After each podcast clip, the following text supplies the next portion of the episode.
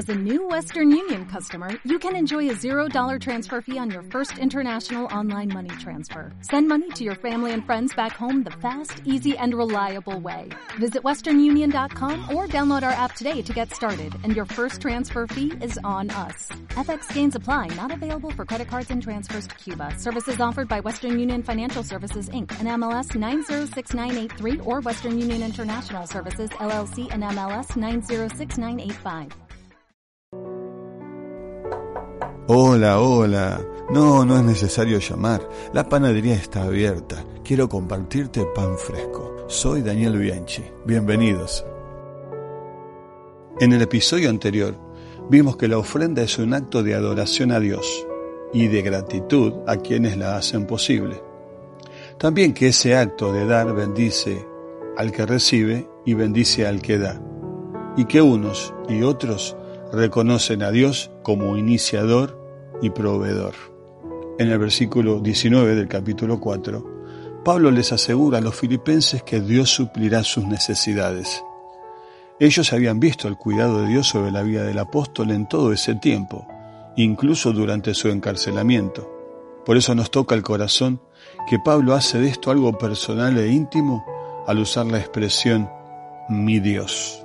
En otras palabras, Dios no dará meramente de sus riquezas como alguien que tiene algo y da de lo que sobra, sino según sus riquezas, sus abundantes, interminables, gloriosas riquezas.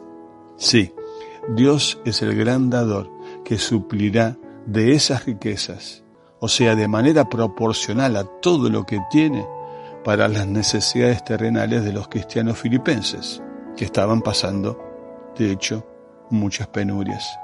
Esto es sólo posible por la obra de Cristo, por medio de quien somos bendecidos con toda bendición. Luego de afirmar la doctrina de la providencia o del cuidado amoroso de Dios sobre sus hijos, el apóstol pasa de la doctrina a la alabanza e irrumpe en una doxología. Dice, a nuestro Dios y Padre sea la gloria por los siglos de los siglos. Amén. Versículo 20. La gloria de Dios es ese motivo supremo que está en el corazón de Pablo.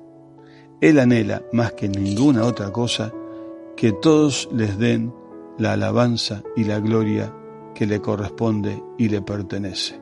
Empezando por sus propios hijos, por los redimidos, y también pensando en aquellos que no le conocen. Y el anhelo de Pablo es que esta alabanza y adoración sea eterna, para siempre, por los siglos de los siglos. Esta es la respuesta de la gracia de Dios en la gratitud y la adoración que surge del corazón que la ha recibido. Repasemos entonces el capítulo 4. En primer lugar, no se nace con contentamiento, hay que aprenderlo. En segundo lugar, el contentamiento, la satisfacción se encuentran en la persona de Cristo, no en las circunstancias. En tercer lugar, compartir los bienes con el necesitado es bueno y necesario, pero también debemos compartir sus dificultades y luchas.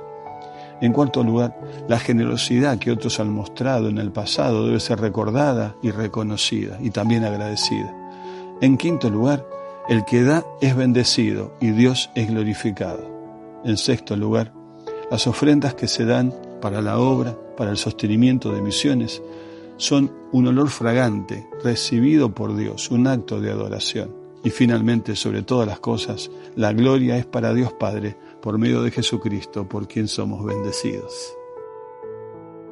Te espero en esta misma panadería la próxima semana. Muchas gracias por acompañarme.